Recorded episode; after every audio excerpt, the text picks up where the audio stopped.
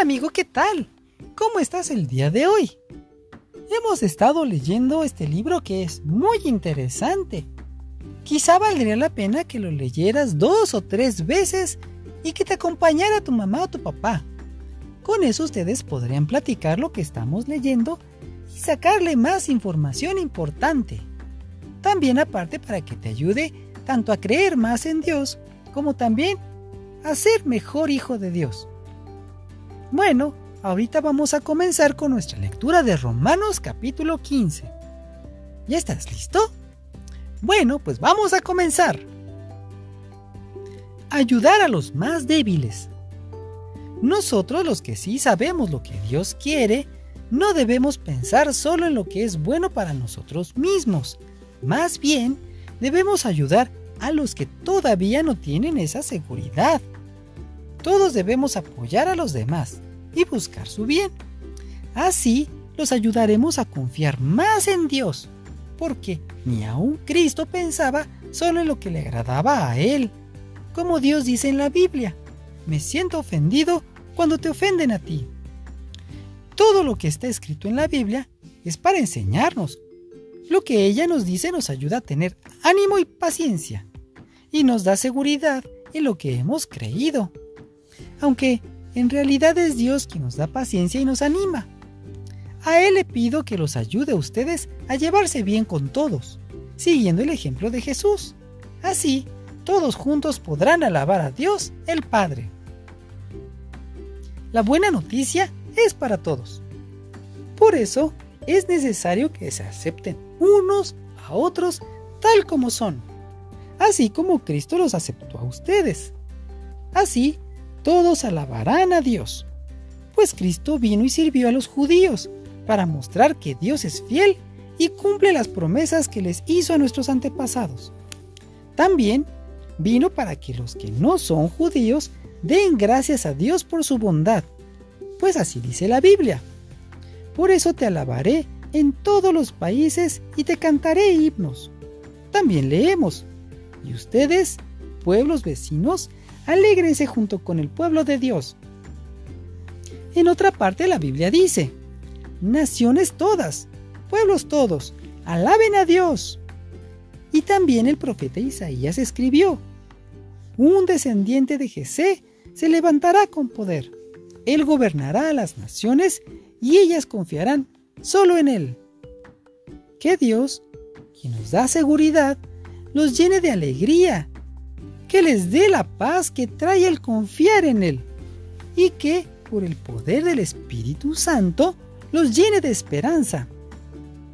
El trabajo de Pablo como apóstol. Hermanos en Cristo, estoy seguro de que ustedes son muy buenos y están llenos de conocimientos, pues saben aconsejarse unos a otros. Sin embargo, me he atrevido a escribirles abiertamente acerca de algunas cosas para que no las olviden lo hago porque Dios ha sido bueno conmigo y porque me eligió para servir a Jesucristo y ayudar a los que no son judíos. Debo ser para ellos como un sacerdote que les anuncie las buenas noticias de Dios y los lleve a su presencia como una ofrenda agradable dedicada solo para Él por medio del Espíritu Santo. Por lo que Jesucristo ha hecho en mí, puedo sentirme orgulloso de mi servicio a Dios. En realidad, Solo hablaré de lo que Cristo hizo a través de mí para lograr que los no judíos obedezcan a Dios. Y lo he logrado, no solo por medio de mis palabras, sino también por mis hechos. Por el poder del Espíritu Santo he hecho muchos milagros y maravillas, y he anunciado la buena noticia por todas partes, desde Jerusalén hasta la región de Iliria Siempre he tratado de anunciar a Cristo en regiones donde nadie antes hubiera oído hablar de Él. Así, al anunciar la buena noticia, no me he aprovechado del trabajo anterior que otros apóstoles hayan hecho. Más bien, he querido hacer lo que dice la Biblia. Lo verán y lo comprenderán aquellos que nunca antes habían oído hablar de Él. Pablo piensa visitar Roma Hermanos míos, muchas veces he querido ir a Roma para visitarlos, No he podido hacerlo porque el anunciar las buenas noticias me ha mantenido muy ocupado. Pero, como ya terminé mi trabajo en esta región, y como ya hace tiempo he querido verlos, pienso pasar por allí cuando vaya a España. No podré quedarme mucho tiempo con ustedes, pero sé que disfrutaré su compañía y espero que me ayuden a seguir mi viaje.